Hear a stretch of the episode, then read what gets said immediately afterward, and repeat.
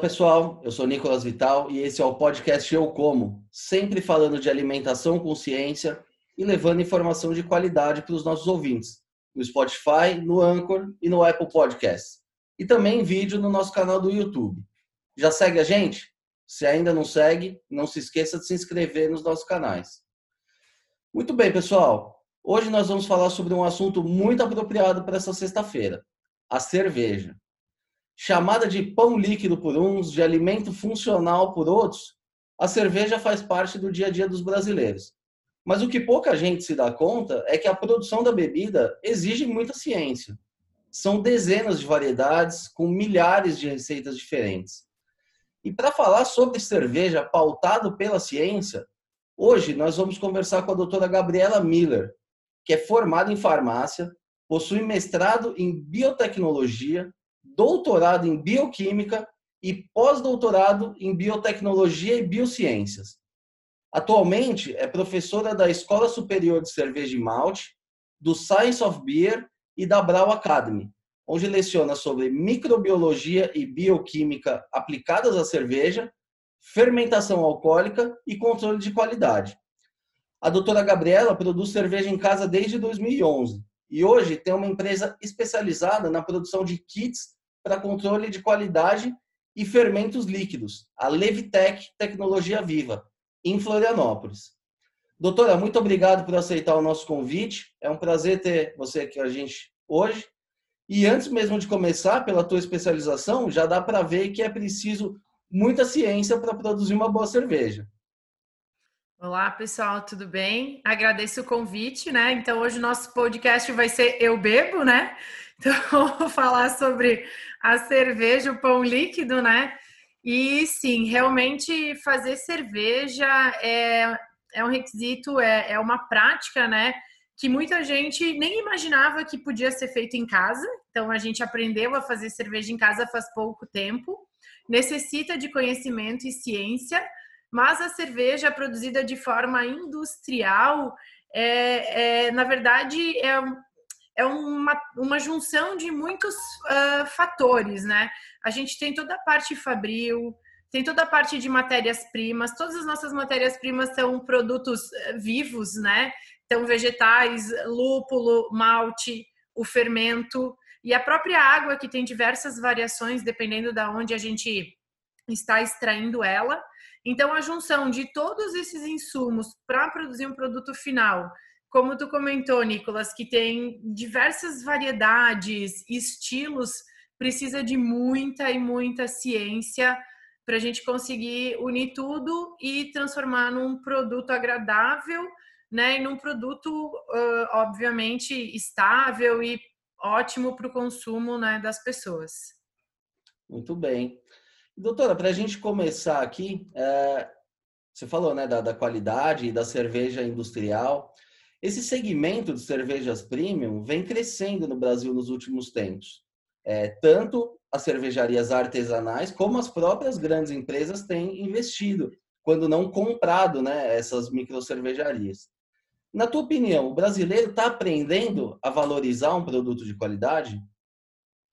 Eu acredito que sim, né? É um caminho sem volta. É aquela quando a gente aprende a, a degustar e quando o nosso cérebro começa a ter contato com diversos outros sabores que antes a gente não imaginava na cerveja, né? E isso não é a gourmetização da cerveja, não é essa a ideia. É proporcionar para as pessoas novas experiências, novos sabores. Então, assim, uma cerveja que remete a um sabor de chocolate, uma cerveja que remete a um sabor de maracujá ou né, a um sabor de coentro. Então a gente consegue, agora com o crescimento das cervejas artesanais, a gente consegue popularizar isso. A gente consegue trazer para o público do cotidiano. Então, quando a gente tem uma micro cervejaria, uma cervejaria artesanal no nosso bairro, que a gente pode agora na quarentena mais do que nunca, como os bares estão fechados, a prática de delivery ela tá ficando muito muito mais corriqueira, né? Então você vai lá com uma garrafinha na cervejaria do seu bairro, enche essa garrafinha, leva para casa para o almoço, para o jantar ou até para tomar no final da tarde, enfim, quando, quando quiser, né? Então, eu acredito que sim, né? Isso está popularizando e está chegando cada vez mais próximo de um consumidor final, que é o consumidor comum do dia a dia, não é um sommelier, não é um, uma pessoa especializada em cerveja, né? Porque se só sommeliers e pessoas especializadas tomarem cerveja artesanal, a gente não vai para lugar nenhum. Então, a nossa ideia realmente é popularizar. E quanto maior o número de cervejarias, a gente chegou aí no ano passado, final do ano passado, em mil cento e poucas. Então, mais de mil cervejarias artesanais em todo o Brasil. Então, isso já é um número bem expressivo. E com certeza está popularizando e os consumidores estão aprendendo. É um caminho sem volta. Depois que a pessoa toma uma cerveja com sabores diferenciados, a, aquela cervejinha do dia a dia que a gente tomava, ela vai continuar existindo, mas ela vai perder um pouco de espaço para essas cervejas uh, artesanais especiais, né? Não tem a menor dúvida disso. Agora, uh, você falou é mais de mil micro cervejarias, mas também tem muita gente que resolveu fazer a cerveja em casa, né? Uh, o que, que é preciso para produzir uma boa cerveja em casa? É fácil de fazer? É, quais são os cuidados que as pessoas precisam ter? E, complementando, em geral, o produto final fica bom? É, então, é, fazer cerveja em casa, eu não diria que é fácil, mas eu diria que é possível. Então, uh, até lá no, no blog da Levtech, tem 10 dicas para se fazer uma boa cerveja em casa. E uma delas, que é, é a primeira dica, ela começa com a seguinte dica: estude. Então, a primeira coisa que a gente precisa para fazer cerveja é estudar, aprender, analisar com, por exemplo, estudar com profissionais é, que entendam sobre cerveja, que usam a ciência como base, porque isso é muito importante. Cada vez mais agora na, na cerveja, na produção de cerveja, a gente tem utilizado artigos científicos que antigamente pouca gente estudava cerveja. A gente tinha escola lá uh, da Alemanha, né? Então, VLB e outras escolas que publicam artigos científicos mais ou menos desde 1960. Mas agora a gente tem diversas uh, universidades do mundo todo Inglaterra, Estados Unidos, França, Bélgica, Alemanha publicando sobre cerveja. O Brasil também, a gente já tem várias universidades trabalhando com isso. Então, nada né, mais importante do que a gente utilizar livros, blogs né, e canais do YouTube de pessoas que, que tenham esse embasamento científico. Fazer um curso né? É importante a prática, porque precisa de equipamentos, então panelas, fogo ou eletricidade, existem vários modelos de fazer, mas é totalmente possível. E sim, quando a gente tem o conhecimento, a gente estuda, o nosso produto ele fica muito bom. E é uma alternativa é, mais barata, digamos assim, né, para quem quer tomar aquela cervejinha artesanal, mas mais do que isso, é o, o prazer de você fazer a sua própria bebida, do mesmo prazer de você fazer o seu próprio pão, o seu próprio alimento, é, é você colocar sua energia, o seu conhecimento, o seu amor naquilo que está fazendo e depois degustar, né? Então a cerveja artesanal no Brasil, ela teve um grande boom, digamos, em 2008, tanto a cerveja artesanal profissional como a caseira, né? E cada vez mais a gente vem tendo adeptos. E o mais legal da cerveja em casa é que você pode criar o que quiser. Você não precisa seguir guias, você pode fazer cerveja com plantas, com raízes, com frutas, especiarias. Então, assim, não tem limite, né? Não tem limite para criação. Então, isso que é o mais legal da cerveja artesanal que, ou cerveja caseira, né? Para a gente diferenciar cerveja caseira é o que a gente faz na nossa panelinha em casa e cerveja artesanal a gente pode deixar esse termo para a indústria dessas uh, micro cervejarias. E essas misturas aí não são uma afronta à lei de pureza alemã? Lei de pureza alemã está na Alemanha, nós estamos no Brasil, né? Então, assim, com a nossa biodiversidade, ficar preso numa lei de 1800 e bolinha não faz o menor sentido, né? Na própria Alemanha, eles já estão revisando que também não é, é um atraso, na verdade, a gente ficar preso. Tanto que até o Ministério da, agro, da agropecuária, né, o mapa, ele no final do ano passado, em dezembro do ano passado, ele reeditou a instrução normativa que, que trata sobre cervejas, permitindo a adição de outros insumos que antes não eram permitidos, então como mel, lactose, né? Então insumos de origem animal que antigamente não era permitido a adição na cerveja, somente insumos de origem vegetal. Então isso mostra a revolução da cerveja artesanal, né? O, o, essas novidades que as pessoas já queriam colocar na cerveja de forma comercial e, e, e, não era regulamentada, né? Então isso veio uma pressão que surgiu dos caseiros e o mapa acabou entendendo que isso traz benefícios para o nosso mercado, né? Porque uma cerveja com adição de mel ela é super saborosa, ela tem, tem outros sabores. Uma, uma cerveja com adição de lactose, ela tem uma textura que parece um milkshake. Então, são experiências novas que a gente tem com a cerveja. Essa da lactose eu não conhecia, vou procurar me informar. Procura umas milkshake IPA, milkshake stout, Pastry Stout. Pastry Stout é uma coisa muito nova também. Então, é uma cerveja que se baseia num estilo stout, mas que tá, traz todo um dulçor e uma textura lembrando uma sobremesa. E elas estão disponíveis no, no, mercado aqui no Brasil? Sim, estão disponíveis no mercado. As microcervejarias nacionais, elas já produzem esses estilos. Tem várias microcervejarias que têm no portfólio. É bem bacana. Fica a dica aí para os nossos ouvintes. É. Doutora, é, bom, essas são cervejas super específicas, né? Quais são os principais tipos de cervejas é, consumidos no Brasil, os mais populares? A gente sabe que a Pilsen é o número um, né?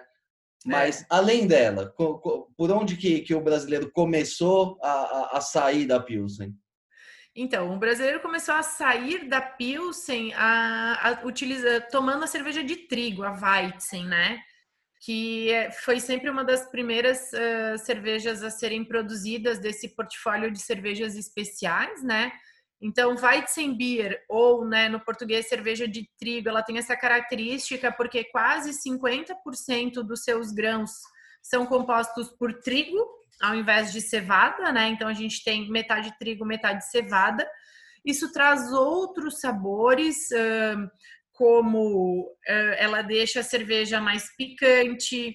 Aí a gente utiliza uma levedura específica para esse tipo de cerveja que traz um sabor de cravo, um sabor de banana, um éster, né? Então, e ela é uma cerveja um pouco mais pesada, um pouco mais encorpada. Então a gente sente ela mais pesada na boca.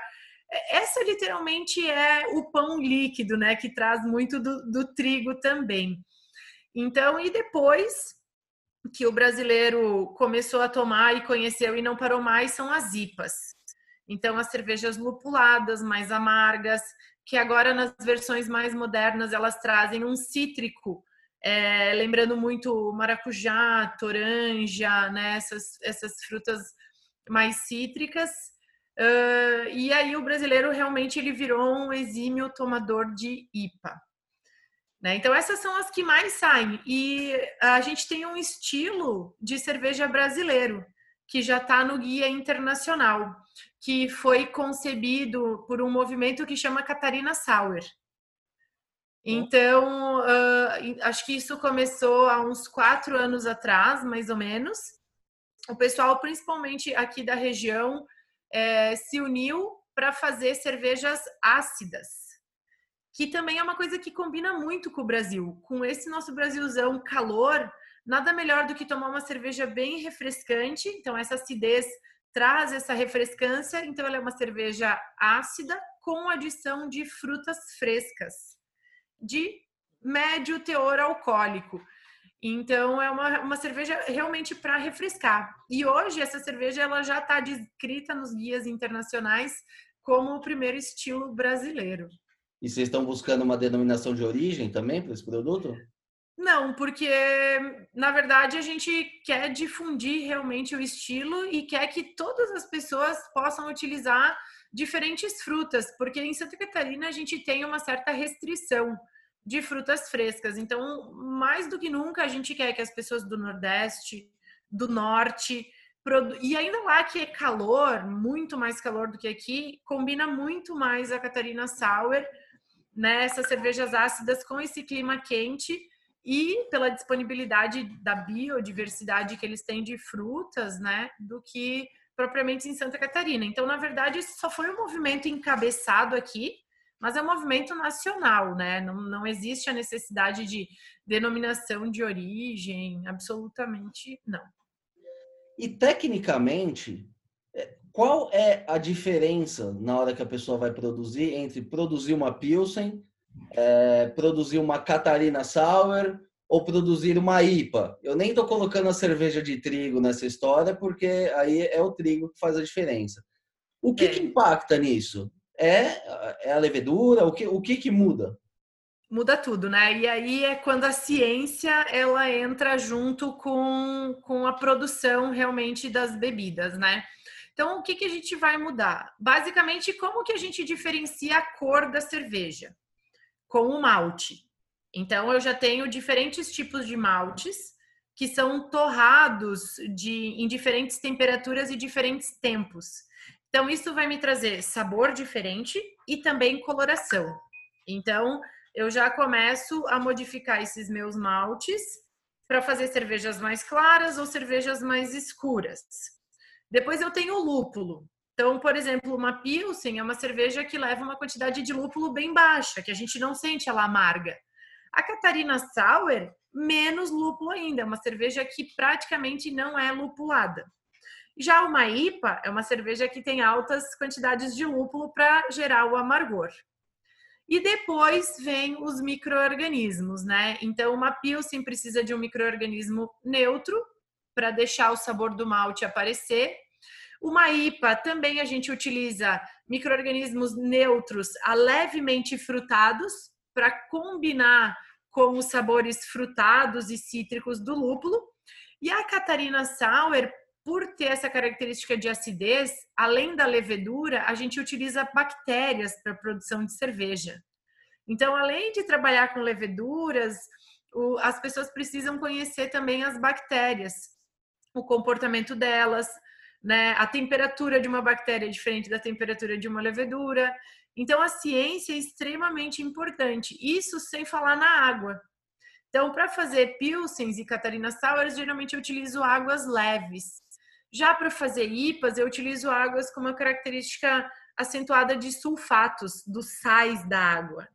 Então, eu preciso ter análise de água, eu preciso ter uma análise dos meus eh, ingredientes, né? Aí o pessoal deve estar pensando, nossa, eu acho que eu não vou fazer cerveja em casa, que é muito difícil. Não, é, é, é, que eu falei, precisa estudar, a gente precisa conhecer né, um pouco da ciência que está envolvida por trás disso para poder diferenciar os produtos, né? Não impede que você em casa faça um único tipo de produto que você goste de beber. Em casa você faz o que você quiser, né? mas todos esses ingredientes juntos eles vão ser responsáveis por diferenciar os produtos como uma pilsen, uma catarina, uma IPA ou até uma cerveja escura, né? Uma stout. Então é bem complexo. Você falou da água, me veio a lembrança agora de um, não sei, vou te perguntar se é um mito ou não. A questão do do chopp do pinguim lá em Ribeirão é. Preto. Dizem que não existe nada igual por causa da água de Ribeirão Preto. Você já ouviu essa história? Isso faz algum sentido? Já, já ouvi essa história de Ribeirão Preto, também já ouvi essa história em Petrópolis, no Rio de Janeiro, né? Então, assim, ó, 75% da cerveja é água. Então, sim, a água ela faz toda a diferença numa, numa produção industrial, sem sombra de dúvidas. Doutora, vamos entrar agora na parte dos mitos relacionados à cerveja né? Que esse é o, é o tema mais polêmico. É, primeiro deles, a cerveja deve ser consumida estupidamente gelada? Se não, qual é a temperatura ideal para cada uma dessas principais? Então, vamos lá. Uh, cerveja artesanal jamais deve ser consumida estupidamente gelada, porque senão a gente vai perder todos os sabores uh, diferentes, né, que foram inseridos naquela cerveja. Temperatura de consumo em geral de 4 a 8 graus. Então, né, já não, já está bem longe do, do gelado, né? Uh, quanto mais quente a cerveja, mais ésteres, mais sabores ela desprende e a gente consegue degustar melhor essa cerveja. Então, quando a gente vai para campeonatos de cerveja, nunca a gente toma, degusta uma cerveja gelada, porque senão a gente pode estar tá mascarando on e off flavors, né? Então, sabores positivos e negativos numa cerveja, né? Então, também a gente consegue identificar alguns defeitos de produção com ela um pouco mais quente. Agora, uma cerveja, essa mainstream, se você beber ela a 8 graus, ela não vai ser gostosa. Então aí essa cerveja tem que ser bebida bem gelada, porque ali eu não vou achar aqueles flavors uh, das cervejas artesanais. Então, se você vai beber uma cerveja mainstream, que é essas que todo mundo está acostumado a beber, dessas grandes indústrias, bebe estupidamente gelada, senão ela vai ser ruim.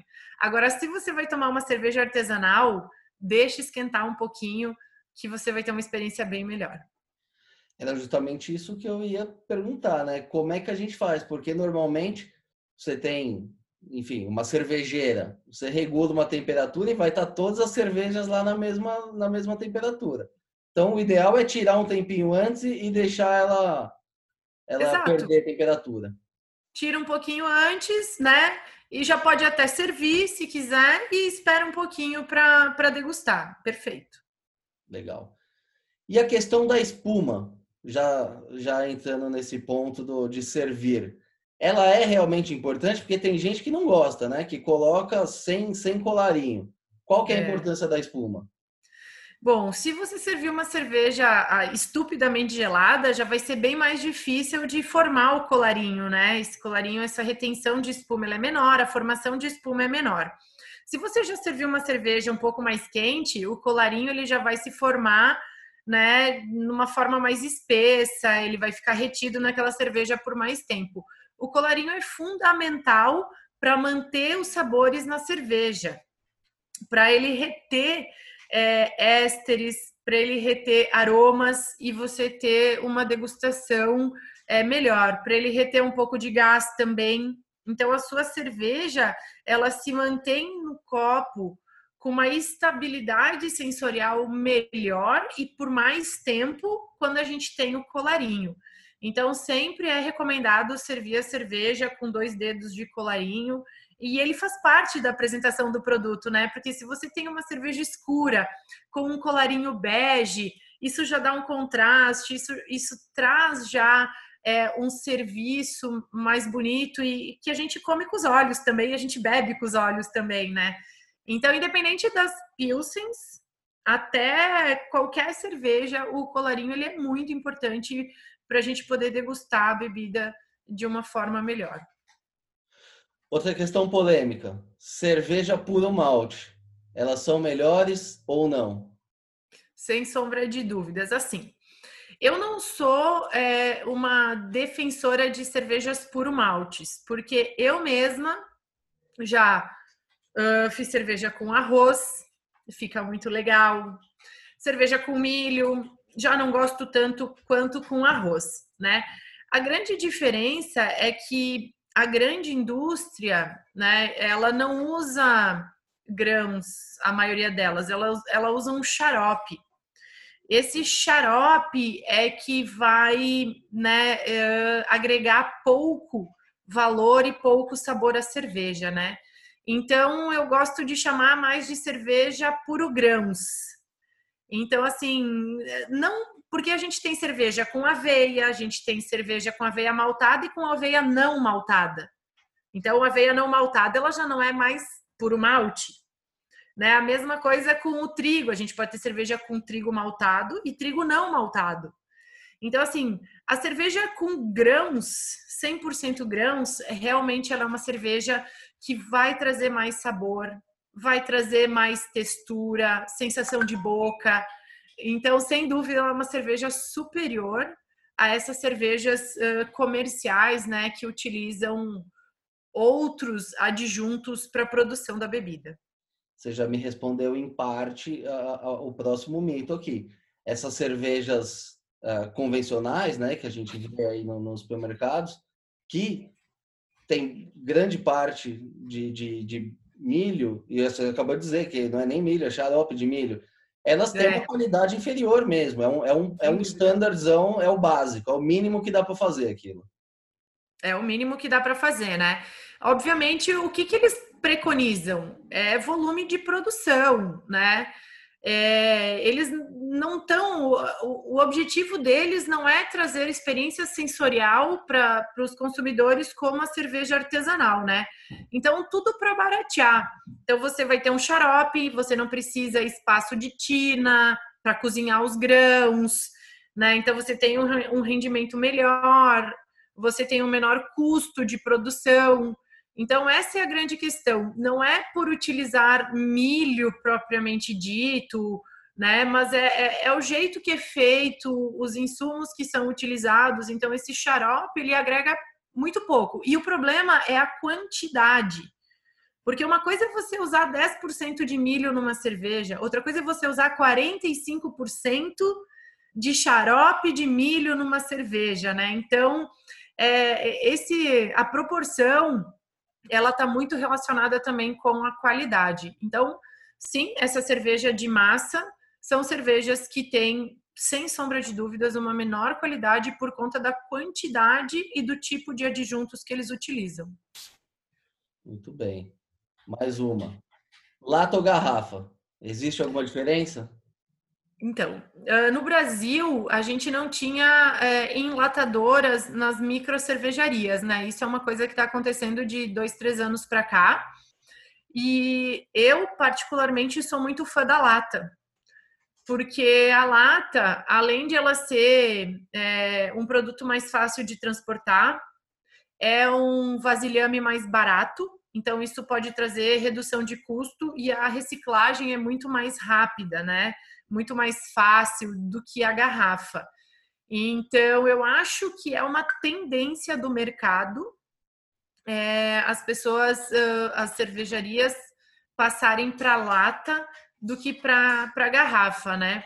Uma outra tendência, eu não sei como é que está ali em São Paulo, mas aqui no Sul é muito, muito forte, é o PET. Então, muita cerveja sendo envasada em garrafa PET. Eu não sou fã do PET, eu acho que a cerveja perde estabilidade, perde sabor, tu tem muita inserção de oxigênio, mas a lata, com certeza. Pensa se a gente for para um, uma pescaria, for para a praia, o que, que, é mais fácil manusear, o que, que, é mais fácil descartar, né? Então, com certeza, a lata ela, é, ela vem para tomar o espaço da garrafa mas você diz em termos práticos e econômicos. Agora, é, tem algum impacto no, na qualidade Não. da bebida? Não, se bem envasada, impacto nenhum. Agora, a próxima pergunta é relacionada à garrafa. Verde, âmbar, transparente, existe alguma diferença entre elas? Existe a diferença infinita entre elas, né? E aí, mais uma vez, a gente alia a ciência. Por exemplo, o lúpulo, ele é uma matéria-prima que sofre oxidação.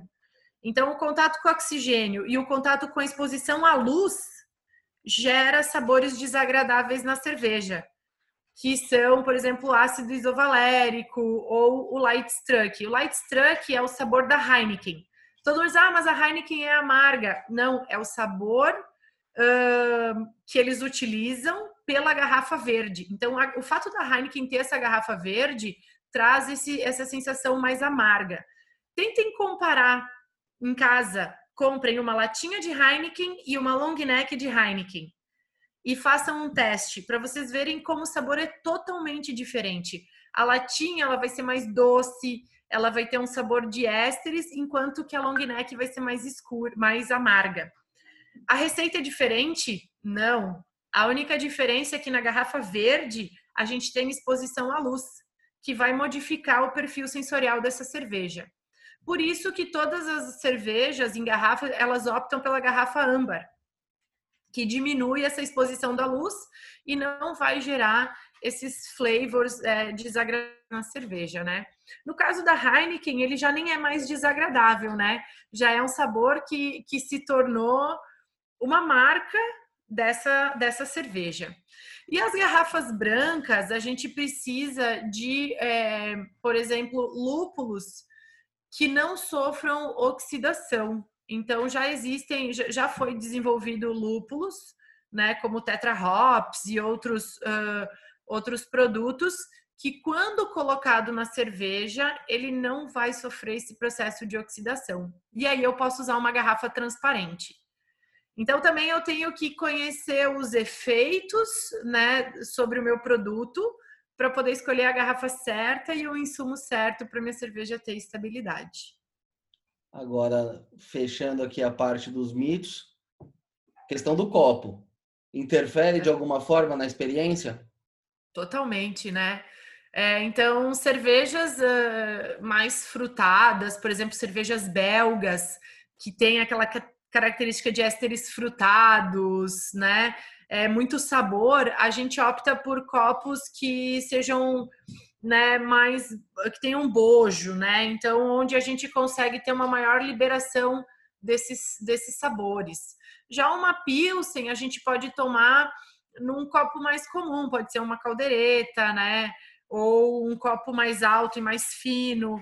Então, sim, todas as cervejas que necessitam eh, a liberação de ésteres e sabores são copos que tendem a ter mais uh, o, o, formato arredondado, né? E com certeza cada cerveja tem um copo e uma experiência muito legal uh, que nos outros países tem, que o Brasil ainda não trouxe, é cervejas uh, em latas ou garrafas menores, onde você faz o serviço completo dentro de um copo. Então, cada cerveja tem o seu copo específico. Não é para compartilhar, né? Mas é aquela experiência que nem a, a, a, trigo, por exemplo. Trigo, geralmente a gente faz isso, né? Mexe a garrafa para ela ficar bem turva, todas as leveduras entrarem em suspensão e faz o serviço num único copo. Então, isso é uma coisa bem legal, porque daí você consegue ter aliar a cerveja àquele copo específico para gerar aquela experiência. Né? Então é uma coisa que na Bélgica isso tem muito, na Holanda, outros países, e, e no Brasil a gente ainda não conseguiu né, trazer esse tipo de serviço, mas com certeza é uma coisa que vai surgir com o tempo. É, a de trigo já ficou bem popular, né? As pessoas é. já, já têm os copos específicos, já fazem o serviço bem, bem apropriado. E doutor, agora entrando um pouquinho na tua área específica de atuação, né, que são as leveduras. Qual que é a importância das leveduras para a produção? Porque geralmente ela fica até fora da receita, né? É água, malte e lúpulo. Ninguém fala da levedura. É. Agora, pesquisando um pouquinho, eu vi que ela é super importante para a produção. Então, a gente brinca que quem faz o mosto, o mosto é aquele líquor do malte, dos açúcares extraídos antes da fermentação, né? Então, quem faz o mosto é o cervejeiro e quem faz a cerveja é a levedura. Então, isso já explica um pouco da importância dela no processo, né? Sem a levedura, a gente não teria a produção de etanol e nem a produção da maior parte dos aromas da cerveja, né? Então, ela pode ser a rainha, mas também pode ser a vilã do processo. Então, se a gente escolher a levedura errada, ou é um microorganismo, é um organismo vivo, então a gente precisa tratar ela né, de forma que a gente mantenha as condições fisiológicas da levedura de forma correta, viabilidade dela, sem contaminação com outros micro-organismos, né? Então, se a gente não conseguir gerenciar bem esse insumo dentro da fábrica, ela pode produzir sabores desagradáveis e arruinar a nossa produção. Então, de chegar a ter que jogar um tanque de mil litros fora, ou você na sua casa contaminar a sua cerveja e ficar com sabores desagradáveis, né? Então, realmente ela é muito importante. E quando a gente fala de leveduras, os artigos científicos, eles abordam a levedura como a alma e o sabor da cerveja, né? Então, realmente é um insumo que que causa que pode causar muito problema dentro da fábrica, mas também que vai trazer todas as características uh, sensoriais para a sua cerveja. E quais são os ganhos obtidos por uma levedura de qualidade superior? Você acabou de dizer que a levedura é fundamental, mas ao mesmo tempo existem vários tipos de levedura. Qual, qual tipo de ganho sensorial que ela pode trazer para a bebida? Então, o sensorial é ela conseguir produzir todos aqueles sabores que vão né, é, entrar em equilíbrio com o sabor do malte, porque a gente tem que pensar que o malte vai gerar sabor, o lúpulo vai gerar sabor e a levedura também. Então, eu sempre preciso escolher uma levedura pensando em todos os insumos que eu tenho na minha cerveja. Então, o malte vai agregar com que sabores, o lúpulo com o quê e a minha levedura com um determinado sabor. Então, por exemplo, eu vou usar um lúpulo cítrico, uh, que vai me dar sabores de frutas. Eu vou buscar uma levedura que também traga esse perfil, esse perfil sensorial de, de frutas. Não vou usar uma levedura que vai me trazer codimento e especiaria. Então, por exemplo, a levedura ela pode produzir desde frutas passas, ameixa, é, frutas vermelhas, frutas brancas, citricidade. Ela pode é, ser neutra, mas ela pode produzir ésteres de frutas amarelas, como banana, pode produzir uh, cravo, codimento, né? Então, picância, fumo, especiarias. Então, tudo isso vem da, da levedura. Né? Então, eu, eu, eu preciso escolher uma levedura né, que tenha um sabor compatível com a minha cerveja e com o estilo, porque as cervejas elas são regradas por guias, né? Então existe um guia que, que, que descreve um determinado estilo de cerveja e eu dentro dos meus insumos busco uh, seguir esse guia, né? E as leveduras de qualidade superior, elas vão trazer esses flavors melhores e além disso, elas vão aliar com uma produção mais rápida, uma produção mais estável. A gente precisa que a levedura, depois que terminou de fermentar a cerveja, decante para a gente poder limpar essa cerveja. Então, essa levedura de nível superior ela tende a sedimentar, flocular mais rápido e a gente reutiliza. A levedura é o único insumo é, na cervejaria que a gente consegue reutilizar. Então, leveduras de níveis superiores, elas podem ser reutilizadas várias vezes e vão manter o mesmo padrão de fermentação, o mesmo perfil sensorial, né? Então, isso também traz um ganho financeiro para a indústria, principalmente, né? O caseiro, como deve produzir menos vezes, né, uma vez por mês, ali duas, não tem tanta necessidade de reutilizar mas a indústria é um fato, né? Isso traz muito benefício. E me conta um pouquinho do teu trabalho aí na Levitec. O que, que vocês fazem exatamente? Qual que é a, a, a grande sacada desse negócio? Então, eu comecei a fazer cerveja em 2011 em casa, né? É, me aliei ao movimento dos cervejeiros caseiros, que é um movimento muito forte. É, a Serva, né? Que é a Associação de Cervejeiros Caseiros cada estado tem uma serva. Aqui em Santa Catarina, a serva catarinense ela tem quase 400 associados, né? Então, é, ela é bem expressiva. E eu, no meu mestrado, doutorado, propagava leveduras no laboratório rotineiramente para fazer os experimentos. Quando eu comecei a fazer cerveja, eu comecei a estudar, obviamente, né? E eu percebi que fora, nos Estados Unidos, na Inglaterra, o pessoal tinha uma gama de leveduras enormes que a gente não tinha no Brasil. E também eles tinham laboratórios que geravam, produziam fermento líquido. Então, o fermento líquido é um fermento que fica hidratado de forma 100% viável. Só que o problema é que ele tem um tempo de prateleira menor do que o fermento seco. O fermento seco ele passa por um processo de desidratação diminui a viabilidade dele, mas por outro lado, ele tem um tempo de prateleira gigante. Ele pode ser transportado de continentes, digamos assim, né? E todo o fermento que chegava no Brasil era importado. Então, eram fermentos que eram produzidos em outros países, né? E a gente utilizava aqui. E aí eu comecei a propagar a levedura em casa, comecei a propagar a levedura para os amigos, comecei a, a mostrar para as pessoas, oh, faz assim, faz assado, comecei a dar cursinho é, para cervejeiro caseiro, né? Como, como cuidar da sua levedura, quais as formas de gerenciar, propagar.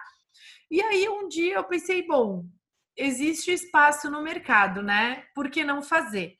E outra, outro gap que a gente identificou foi que as cervejarias elas não tinham é, laboratório de controle de qualidade, não se tinha o conhecimento de qual era a estabilidade microbiológica daquele produto, né? E eu também, como fazia isso em laboratório, comecei a auxiliar as cervejarias.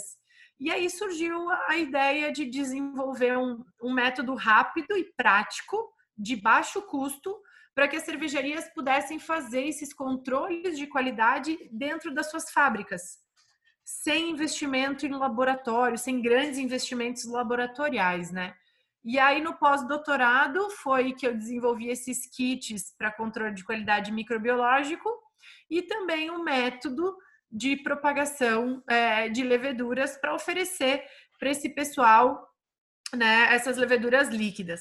E até uma coisa interessante que tu falou, né, que a, a levedura nem está no rótulo descrito como ingrediente, porque essas grandes cervejarias elas guardam as suas leveduras a sete chaves. Então, elas compram a levedura, né, importam a levedura de fora, propagam aqui, mas elas não têm interesse nenhum que as pessoas saibam qual levedura ela está usando, porque isso é um segredo delas, é a chave da produção de bebida, né, da produção delas na fábrica. E isso está acontecendo agora com as cervejarias artesanais, para ver quanto isso é importante. As cervejarias estão enviando as suas cepas próprias para a gente, e a gente tem um banco de leveduras onde a gente guarda essas, essas cepas e propaga especificamente para cada indústria, né? Então, trazendo um pouco daquele modelo de que eu tenho um insumo personalizado meu, eu tenho né, um diferencial para fazer as minhas cervejas. Então começou dessa forma e a gente começou bem pequenininho, a gente começou produzindo ali 160 litros de levedura por mês nossa primeira produção foi em janeiro de 2016 e agora a gente tem capacidade para produzir 9 mil, 9 mil litros de fermento por mês. Então, né, teve uma expansão bem grande e a gente tem muito do movimento local, né? A gente quer tomar cerveja local e é muito interessante que as pessoas utilizem também insumos local, locais, né? Que movimenta a economia, você tem um contato direto com a pessoa que está produzindo, né, com o seu fornecedor. Então, é um movimento que a gente tenta fazer cada vez mais forte. É o beba local e o brewing local também. Então, brace local, produza né, o, seu, o, o, seu produto com insumos locais. Hoje, além de fermento nacional, a gente já tem malterias que produzem maltes especiais é, micromalterias no Brasil, aqui em Santa Catarina. A gente já tem lúpulos né, plantados no Brasil disponíveis comercialmente. Então, realmente é um segmento que, que vem crescendo bastante. É uma indústria mesmo, né, que está se formando aqui no país. É. Muito bem, esse papo está ótimo aqui, daria para a gente ficar conversando mais algumas horas sobre esse tema, mas infelizmente o nosso tempo está chegando ao fim. Doutora, obrigado mais uma vez pela entrevista. Foi uma verdadeira aula para mim aqui, certamente também para os nossos ouvintes. Agora é relaxar e usar todo esse conhecimento para apreciar a nossa cerveja da melhor forma possível. Com certeza. Eu agradeço a oportunidade de conversar também, né, contigo e com todos os teus ouvintes.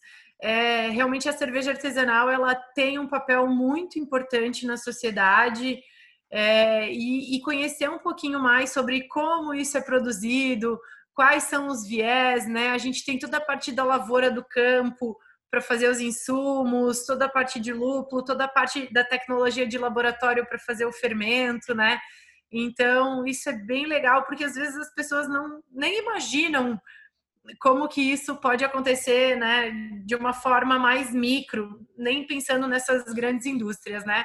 E o pessoal que quiser fazer cerveja em casa, façam, aventurem-se, porque é uma delícia, é, é uma forma de você se conectar né, com um produto e depois poder degustar, né? E a gente tem um lema muito importante que é beba menos e beba melhor.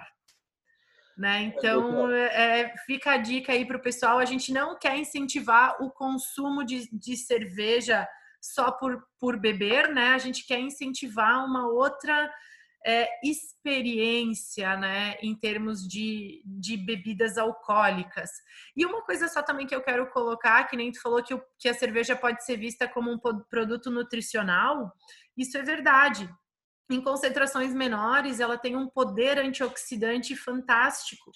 E uma tendência do mercado é começar a produzir cervejas de baixa caloria e de baixo álcool, que é para justamente esse público que Uh, ou tem alguma, algum problema que não pode tomar né, bebida alcoólica, ou que realmente quer utilizar a bebida como um isotônico após um esporte, por exemplo, né? Então ela tem altas concentrações de minerais, altas concentrações de proteínas, carboidratos bons, que são aqueles carboidratos de absorção lenta, antioxidantes, como eu já falei, então, isso está vindo para ficar. Então, uh, cervejas de baixo teor alcoólico e baixa caloria para ser utilizado como isotônico e como um repositor de nutrientes.